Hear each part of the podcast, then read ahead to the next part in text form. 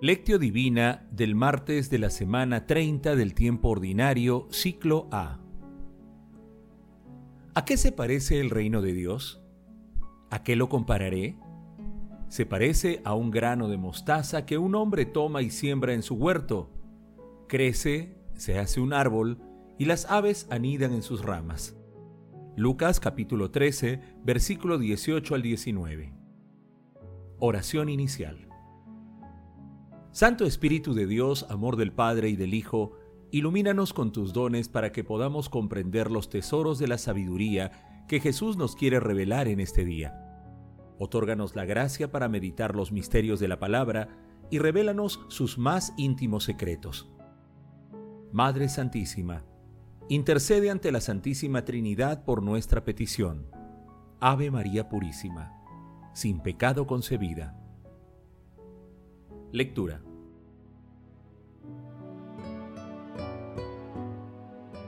Lectura del Santo Evangelio según San Lucas capítulo 13 versículo del 18 al 21. En aquel tiempo Jesús dijo, ¿A qué se parece el reino de Dios? ¿A qué lo compararé? Se parece a un grano de mostaza que un hombre toma y siembra en su huerto. Crece, se hace un árbol y las aves anidan en sus ramas. Y añadió, ¿A qué compararé el reino de Dios? se parece a la levadura que una mujer mezcla con tres medidas de harina hasta que todo fermenta. Palabra del Señor. Gloria a ti, Señor Jesús. Hoy meditamos las parábolas del grano de mostaza y de la levadura, que también se ubican en el capítulo 13 de Mateo, entre los versículos 31 al 33 y en el capítulo 4 de Marcos entre los versículos 30 y 32. En este texto Jesús revela el comienzo humilde del reino de Dios que está en medio de nosotros y que ahora desborda los límites de la iglesia. Y lo hace a través de parábolas, empleando imágenes simples y elevadas comparaciones. La primera parábola está referida a la semilla de mostaza, la cual, siendo una semilla muy pequeña, puede crecer hasta convertirse en un árbol majestuoso.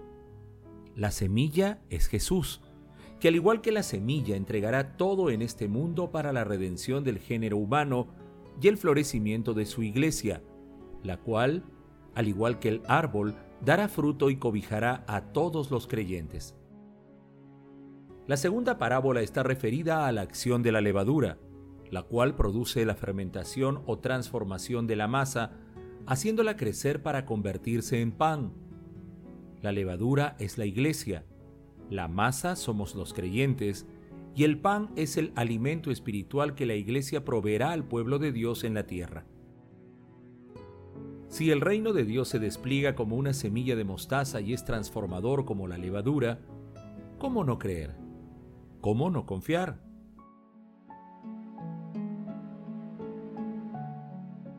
Meditación Queridos hermanos, ¿cuál es el mensaje que Jesús nos transmite el día de hoy a través de su palabra? Las dos parábolas que meditamos hoy, la de la semilla de mostaza y la de la levadura, diagraman en nuestros corazones el reinado de Dios. La pequeñez del grano o semilla de mostaza hacen una referencia clara al don de la humildad como fundamento para el crecimiento y los frutos espirituales, ya que de una minúscula semilla brota la vida maravillosa.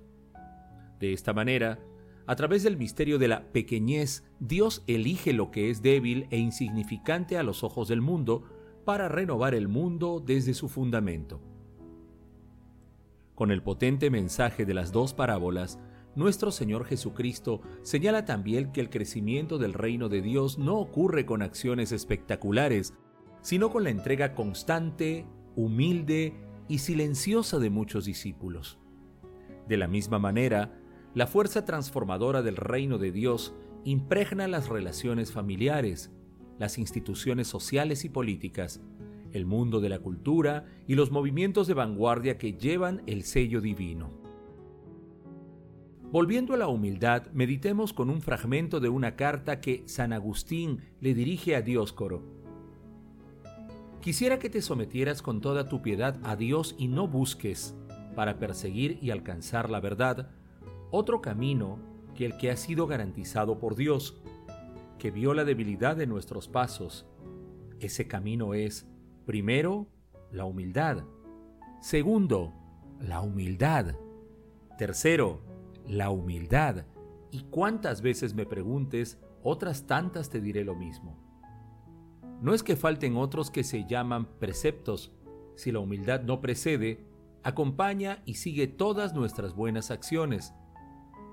El orgullo nos lo arrancará todo de las manos cuando nos estemos felicitando por una buena acción. Porque los otros vicios son temibles en el pecado, mas el orgullo es también temible en las mismas obras buenas. Pueden perderse por el apetito de alabanza las empresas que laudablemente ejecutamos. Hermanos, a la luz de la palabra respondamos. ¿Actuamos con humildad en nuestras actividades cotidianas? ¿Creemos y confiamos en las inestimables riquezas del reino de Dios? Que las respuestas a estas preguntas permitan que, de manera decidida y con el auxilio del Espíritu Santo, sigamos las enseñanzas de nuestro Señor Jesucristo y difundamos las inestimables riquezas del reino. Jesús nos ama. Oración. Espíritu Santo, concédenos la paciencia y la confianza en tu acción divina para actuar siempre con humildad y bondad ante el mal que está presente en el mundo y contribuir a la expansión del reino de Dios. Espíritu Santo, amor del Padre y del Hijo, ilumina las mentes de las autoridades de gobierno para que siempre actúen con justicia y sean fieles testigos de las enseñanzas de Jesús. Amado Jesús, mira con bondad y misericordia a las almas del purgatorio y permíteles alcanzar la vida eterna en el cielo.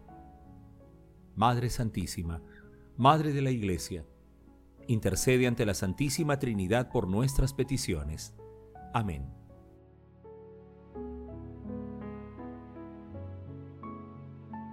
Contemplación y acción. Contemplemos a nuestro Señor Jesucristo con una homilía de San Macario. Después de la transgresión de Adán, los pensamientos del alma, lejos del amor de Dios, se dispersaron y se mezclaron con pensamientos materiales y terrenos.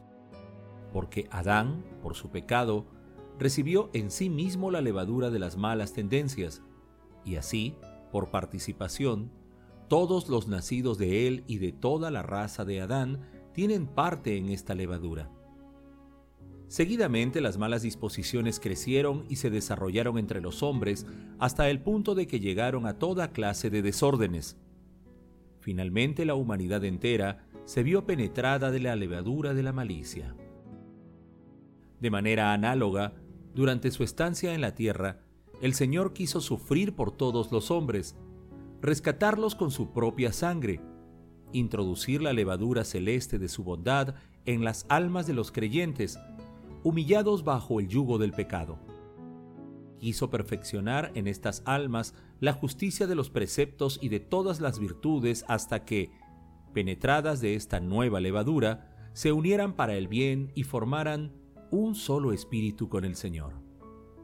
El alma que está totalmente penetrada de la levadura del Espíritu Santo ya no puede albergar el mal y la malicia, tal como está escrito. El amor no lleva cuentas del mal. Sin esta levadura celeste, sin la fuerza del Espíritu Santo, es imposible que el alma sea trabajada por la dulzura del Señor y llegue a la vida verdadera. Queridos hermanos, invocando diariamente la inspiración y el auxilio del Espíritu Santo, hagamos el propósito de realizar actos de humildad dirigidos a los hermanos con más necesidades materiales y espirituales. Mostremos nuestro amor a Dios escuchando su palabra y llevándola a la práctica, que mientras más odio, injusticia y engaño encontremos en el mundo, nosotros sintamos un mayor deseo a mostrar más amor y misericordia glorifiquemos a la Santísima Trinidad con nuestras vidas.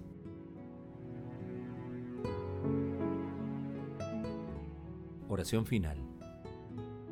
Gracias Señor Jesús por tu palabra de vida eterna. Que el Espíritu Santo nos ilumine para que tu palabra penetre a lo más profundo de nuestras almas y se convierta en acción. Dios glorioso, escucha nuestra oración. Bendito seas por los siglos de los siglos. Madre Santísima, intercede ante la Santísima Trinidad por nuestra petición. Amén.